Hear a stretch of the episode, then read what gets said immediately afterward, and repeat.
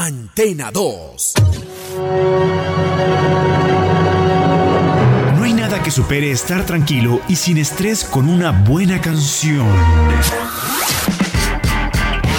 Como cuando Montoya ganó su primera pole en la Fórmula 1. O un hoyo en uno de Tiger Woods frente a miles de espectadores. Nada más emocionante que un home run de Gio Urshela o el partido que siempre soñaste ganar y lo conseguiste a través de tu consola.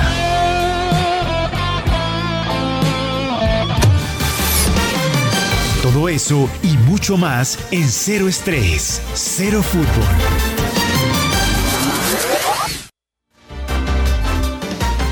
¿Qué tal? ¿Cómo están?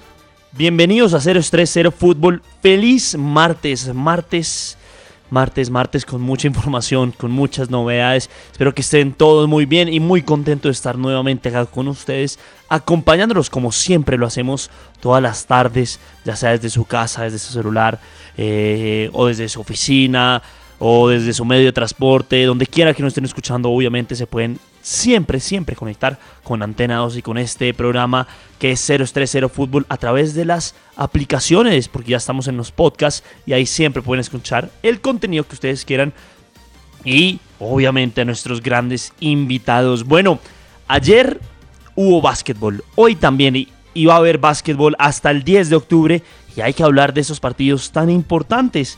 Ayer, ayer era un partido muy difícil para los, eh, los, Milwaukee Bucks, ¿no? Recuerden que están enfrentando eliminación directa contra los Miami Heat y bueno, Chris Middleton fue la gran figura de este equipo y eh, y esto fue el partido obviamente del domingo, pero ayer tuvimos acción entre los Boston Celtics y los Toronto Raptors, donde los Boston Celtics derrotaron 111-89 a los Toronto Raptors y pusieron la serie 3-2 a su favor.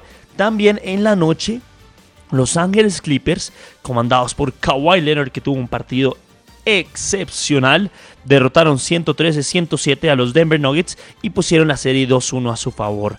Hoy a las 5 y 30 de la tarde ya veníamos hablando de este partido. Bueno, es nuevamente partido de eliminación para los Milwaukee Bucks o partido de consagración para los señores de los Miami Heat. En caso de ganar Miami Heat, llegarían ya las finales de las conferencias del Este, porque la serie va 3-1 a su favor a las 5 y 30 de la tarde. Entonces Miami Heat contra los Milwaukee Bucks. Y a las 8 de la noche, el gran duelo estelar de estas semifinales de las conferencias del Oeste. Yo creo que para mí es el más parejo entre los Houston Rockets y Los Ángeles Lakers.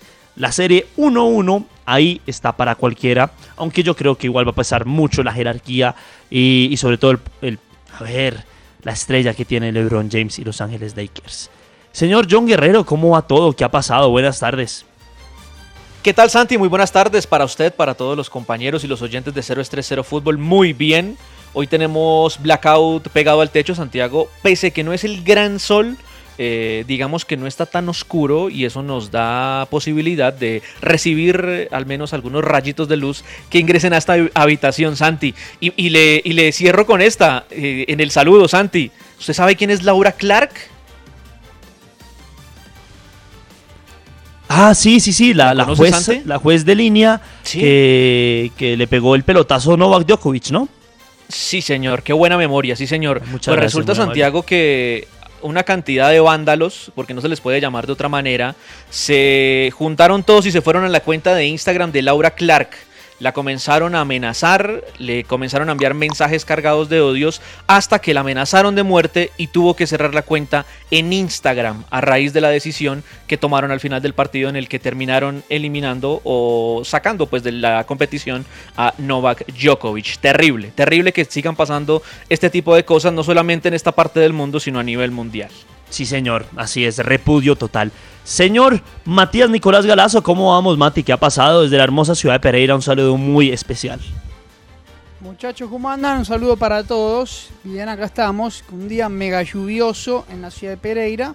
Pero pasando, ¿eh? está como. Me siento como JJ, ¿viste? Como si. No tengo blackout, pero me hago la sensación de que lo bajé, de que no lo quiero abrir. y así estamos entonces pasando el día gris en la casa, muchachos. Muy bien, Mati, muy bien. Bueno, pues hay unos días feos y otros lindos, pero lo importante es que todos continuemos eh, con vida y obviamente pudiendo trabajar y hacer las cosas que nos gustan. Señor Javier Stamato, ¿cómo va todo? ¿Qué ha pasado? Santi, buenas tardes compañeros, don Alberto, oyentes. Muy bien, muy bien. Aquí eh, esperando el aguacero porque ya el cielo se acaba de cerrar. Mm.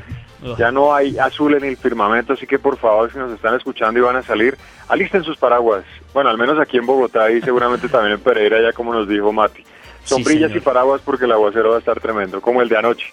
Uy, va a estar, esperemos que no tanto, Javi, pero bueno, igual la lluvia siempre es augurio de buenas cosas. Y ahora vamos con un poco de música. Cero estrés, cero fútbol. En Antena 2.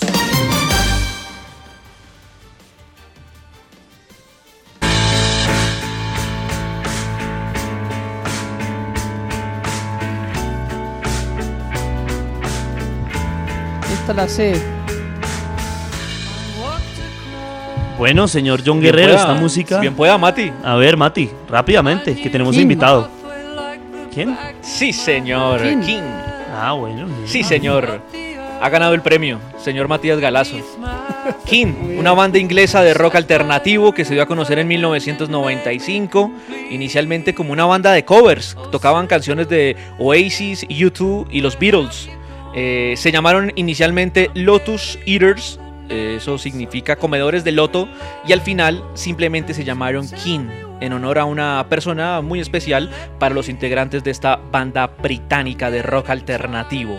Esta banda la conforman Santi, compañeros y oyentes, Tom Chaplin, que es la voz y la guitarra, además un hombre muy destacado eh, musicalmente hablando, porque dicen que su registro era muy similar al de Freddie Mercury. Presten la atención y verá que tiene sentido. G. Skin, que es el bajo, Tim Rice Oxley, que es el compositor y, además hace teclados en esta agrupación, y Richard Hughes, el hombre de la batería. Y precisamente, no, sabe que no es Leno, debe ser Palermo. Leno está dormido acá al lado mío. Tampoco. debe ser Palermo. No, tampoco. Ah, bueno, entonces es en la casa de Santi. Es la señora Luna, qué pena con ustedes. Pero bueno, continúen, por favor.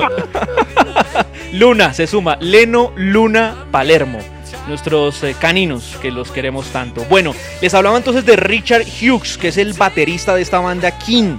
Eh, el señor Richard Hughes hoy está de cumpleaños, nació un 8 de septiembre de 1975. Hoy este señor está cumpliendo 45 años de edad, este hombre que nació en Gravesend, Kent, Inglaterra, hincha del Leicester City además y hoy pues está de celebración y hemos querido recordar a esta emblemática banda Santiago, esta emblemática banda que ya tiene en su haber seis álbumes de estudio, ha vendido más de 10 millones de discos en todo el planeta y obviamente es una de las bandas destacadas. Miren, en 2018 incluyeron dos de sus discos Santi, el disco llamado Hopes and Fears y Under the Iron Sea en la lista de los 50 mejores discos británicos en toda la historia.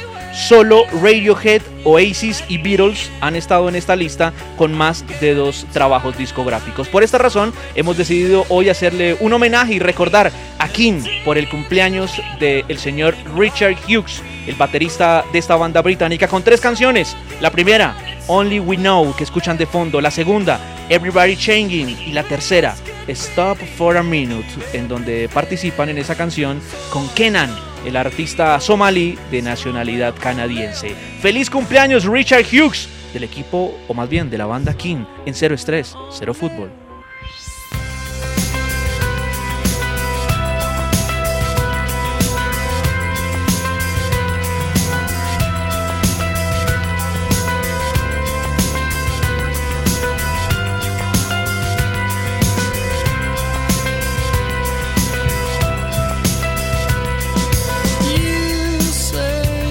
Bueno, y ya iremos con nuestro invitado, pero bueno, una noticia cortica, Mati. Eh, el, US Open, ¿cómo va? He visto que eh, obviamente la, descalificación de Novak Djokovic afectó a, todos, inclusive a él y lo demás. Pero esto sigue, ¿no? Creo que ahorita está jugando, o bueno, va a jugar Zverev. ¿Cómo le fue a Zverev al fin, Mati? ¿Sabes? Así es, Santi. Eh, bueno, se fue el número uno del mundo. Alexander Zverev le ganó en cuatro sets a Boran Koric. 1-6, 7-6, 7-6, 6-3. Así que pasa a la siguiente fase. El señor Alexander Zverev, número 5 del mundo, el alemán, llega a las semifinales. Este, más tarde está programado el partido entre Carreño Busta, Pablo Carreño Busta, que es precisamente el que estaba jugando contra Djokovic cuando lo eliminaron, frente a Denis Shapovalov. Y ayer había ganado eh, otro candidato al título, que es Daniel Medvedev. Ah, sí, claro. Eh, a Franz Taifo, el norteamericano 6-4-6-1-6-0. Así que atención porque, bueno, eh, todo puede pasar, ¿no? Sin estar el señor Djokovic. Pero Alexander Zverev podría dar el paso de ganar su primer torneo de Grand Slam. O si no, el ruso Medvedev también lo está haciendo muy bien. Quizás hoy los que se perfilan un poquito a, digamos, ¿A favoritos? bueno, a, ser favoritos, sí, a ver si ganan este su primer torneo de, de Grand Slam. ¿Sabés quién está también con vida? Dominic Thiem, el austríaco número 2 ah, del mundo. Mm. Este juega contra Alex Diminiau pero bueno, vamos a ver esos partidos mañana. Lo vi el último partido a Tiem, que jugó contra un joven canadiense con un apellido compuesto raro que llama Félix. La gente le dice Félix. Yo le voy a decir Félix, porque así no quedo mal acá en vivo con ustedes. Eh, y lo vi muy sólido a Tiem. A mí Tiem me gusta, es un tenista que me gusta. No sé, no me la juego. Bueno, ¿sabes qué me la juego? Yo le voy a Tiem en este US Open pero creo que los favoritos están por ahí. Medvedev, Tiem y el alemán Zverev. Eso. Muy bien, entonces, las noticias de tenis. Cero estrés, cero fútbol. En Antena 2. Gol en cero estrés, cero fútbol. Bueno, y nuestro siguiente invitado es un lujo tenerlo porque sabemos el complicado calendario que tiene adelante. Se aproxima el US Open, se aproxima también el Master de Augusta. Y hace nada, ayer terminó octavo en la FedEx Cup Playoff, en el Tour Championship.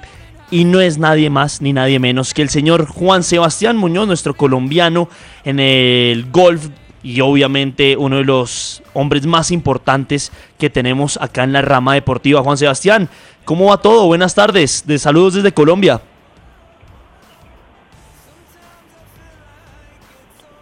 Juan Sebastián.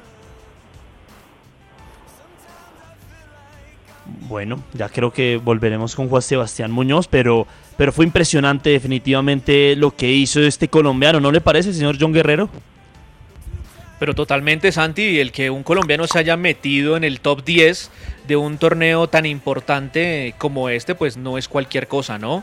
Y además, pues imaginamos lo difícil, eh, Javi y Mati, que puede ser para un deportista eh, en estos otros deportes, ¿no? Lograr consolidarse no es, tan, no es tan sencillo en un momento determinado y mucho más para los eh, golfistas latinos, por así decirlo, ¿no?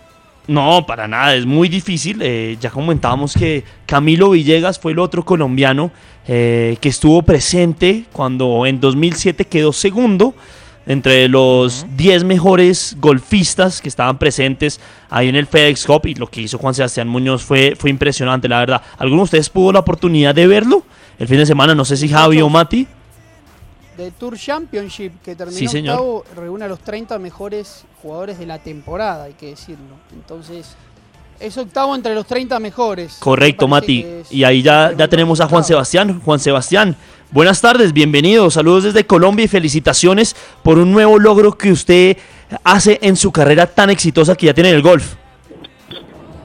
Sí, muchísimas gracias. Una gran semana, una gran temporada y la podemos culminar de la mejor manera.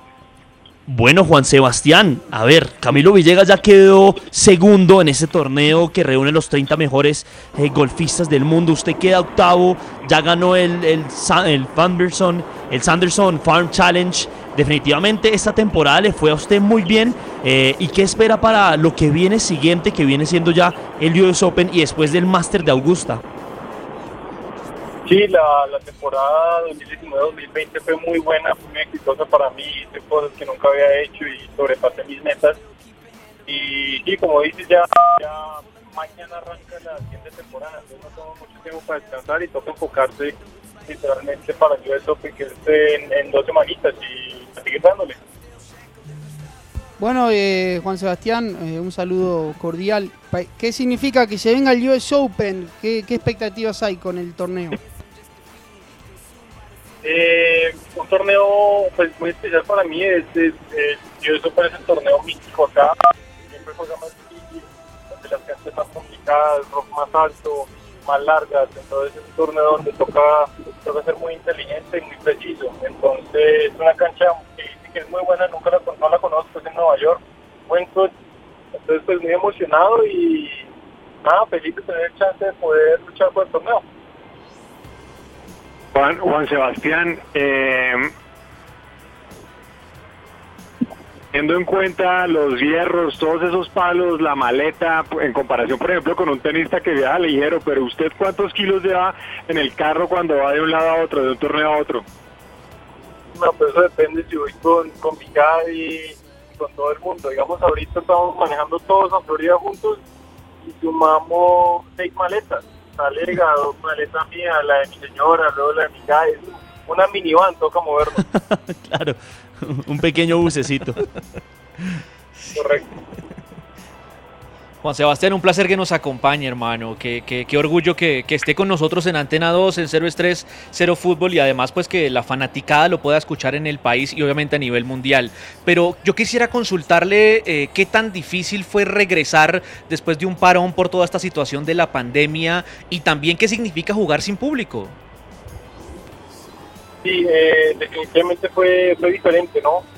Venía, venía jugando muy bien y luego pues todo, todo el tema de la pandemia, todo el mundo para la casa, yo me fui a Colombia dos meses, de jugar y cuando volví como que no me sentía igual, estaba pegando la bola muy bien, pero mentalmente no estaba ahí, como que perdí parte de mi identidad al jugar golf, entonces me tomó como dos meses recobrar esa confianza y recobrar ese, ese, ese algo especial que era lo que me ponía ahí a pelear por torneos, bueno, más lo encontré terminando, terminando la temporada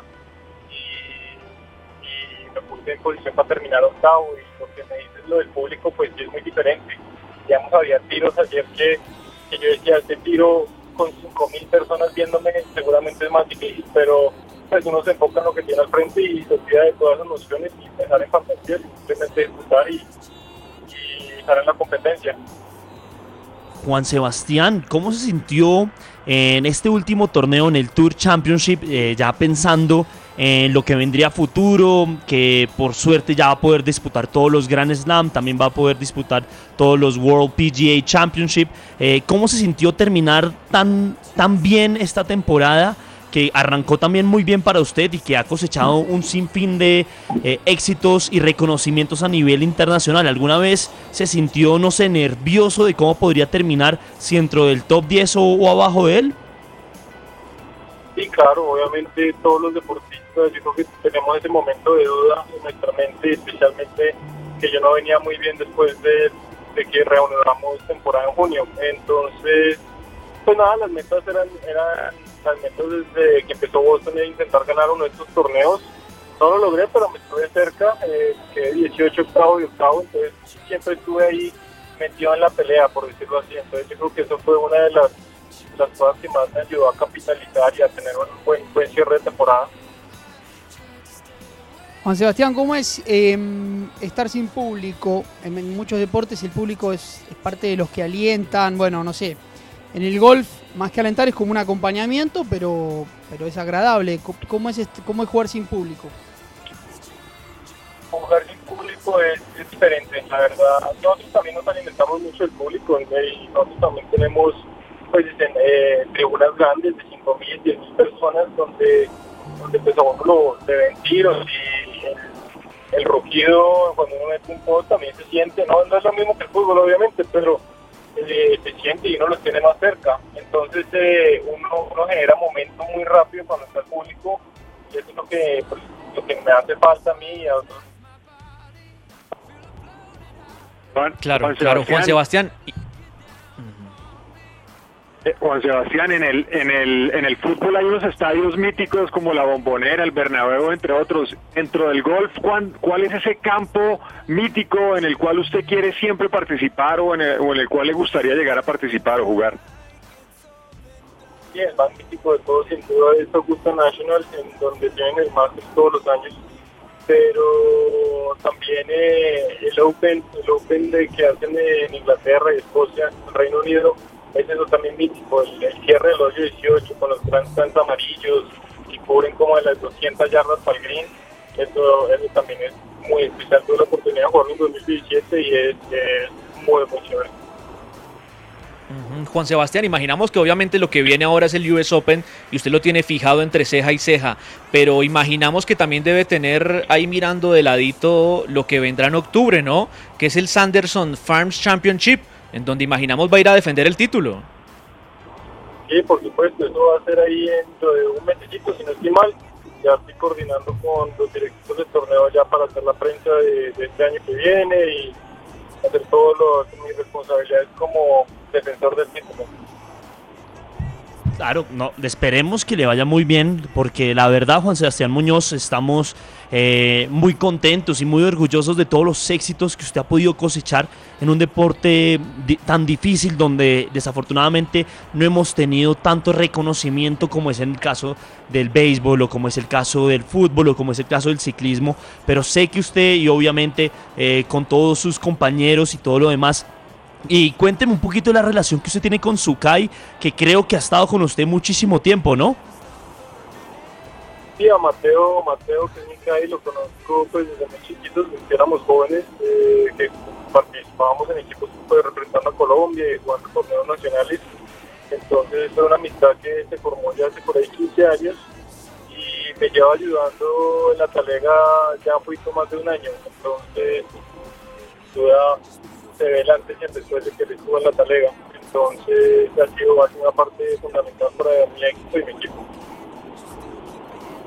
Sebastián, de, tu perspectiva, ¿qué hay que tener para, para, tener, para ganar un torneo grande? ¿Qué cosas se tienen que dar? ¿Hay, hay que tener aparte un poco de fortuna? ¿Qué hay que tener para ganar una grande?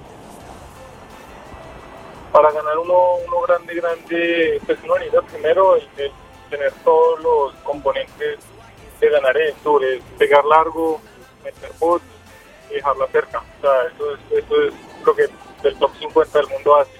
Y ya luego de eso ya depende un poquito de la suerte también, que te toque el, el, el, el draw afortunado, es decir, a la gente que sale por la tarde le toca más y juega 3, 4 golpes más difíciles. Entonces tú necesitas siempre ese pedacito de suerte que es la que te va a dar la ventaja porque en verdad pues todos somos muy parejos. el top 50 del mundo es o sea, un día el 50 le gana el primero y el otro al revés. Entonces puede pasar cualquier cosa. Claro.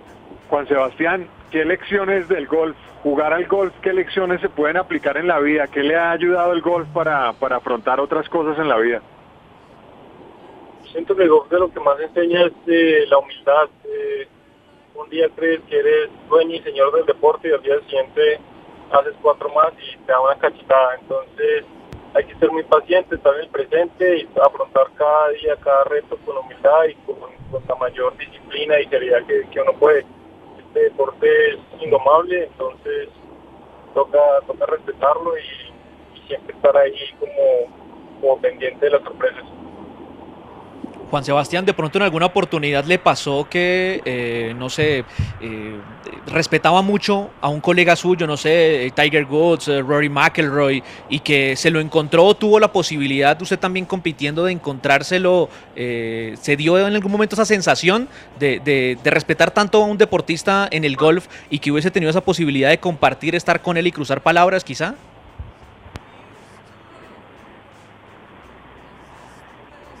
Te perdí, te perdí, te perdí, te perdí. Hola. Juan Sebastián. Ahí. Ya, por acá estamos. Por acá estamos, Juan Sebastián. A ver, sí. Sí, Juan, no, le, consultaba que, si en algún. Sí. Listo, vale. ¿Le repito la pregunta, Juan? Sí, por favor. Por favor. Listo, vale, listo. Eh, no, Juan, la pregunta es básicamente si de pronto en alguna oportunidad eh, respetaba mucho a algún colega suyo y por obviamente por su carrera se lo terminó encontrando en alguna participación en algún evento y cumplió ese sueño de, de poder cruzar palabras con, con, esa persona que usted tanto respetaba o que tanto admiraba en este deporte. Sí, total, me pasó esta semana. Esta semana en la tercera ronda jugué con Rory McIlroy.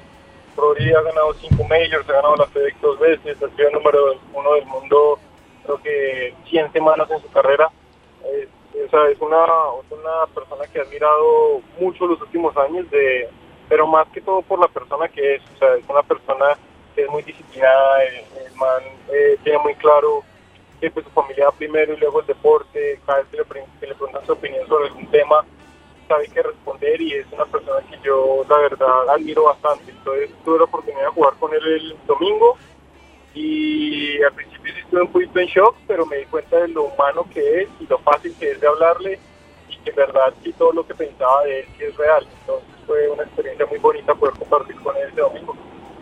Qué bueno, qué bueno, Juan Sebastián. Desafortunadamente se nos acabó el tiempo acá en 030 Fútbol para los micrófonos de RCN Radio y Antena 2. Pero antes de que se vaya, eh, desafortunadamente, bueno, como ya lo decía, el tiempo es muy corto. Pero antes de que se vaya, Juan Sebastián, yo sé que usted dedica mucho tiempo al golf y por eso usted es tan exitoso y todo eso. Y además con su señora, no sé si le permite jugar videojuegos. Pero hace poco salió el PGA Tour 2K21. ¿Lo ha podido jugar a ver cómo se ve usted ahí en este videojuego o, simplemente está muy enfocado en trabajar eh, en el gol ya obviamente de manera real?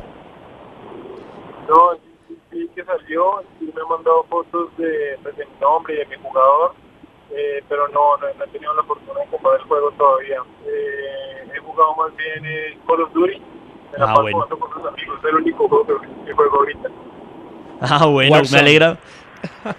No, esperemos, esperemos que alguna vez nos pase acá el nombre para jugar, porque acá también en este grupo nosotros jugamos mucho Call of Duty y bueno, esperemos que una vez nos podamos encontrar ahí en las redes eh, de estos videojuegos muy interesantes. Juan Sebastián Muñoz pasó para acá, el golfista colombiano que está teniendo éxito rotundo en el golf de Estados Unidos y que se prepara para el US Open. Juan Sebastián, muchas gracias y que le vaya muy bien. Esperemos charlar en otra oportunidad muchas gracias por tenerme y ojalá nos volvamos a Sí, señor, así es. Juan Sebastián Muñoz pasó acá en 030 Fútbol. Muchas gracias a todos ustedes y como siempre por acompañarnos en la parte técnica a nuestro operador, al señor Adalberto Cruz. Muchas gracias y quédense en antenados.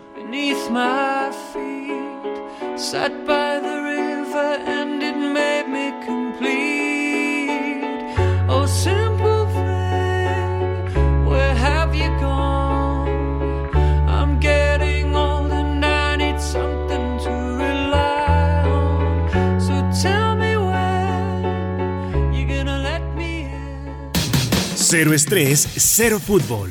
En Antena 2.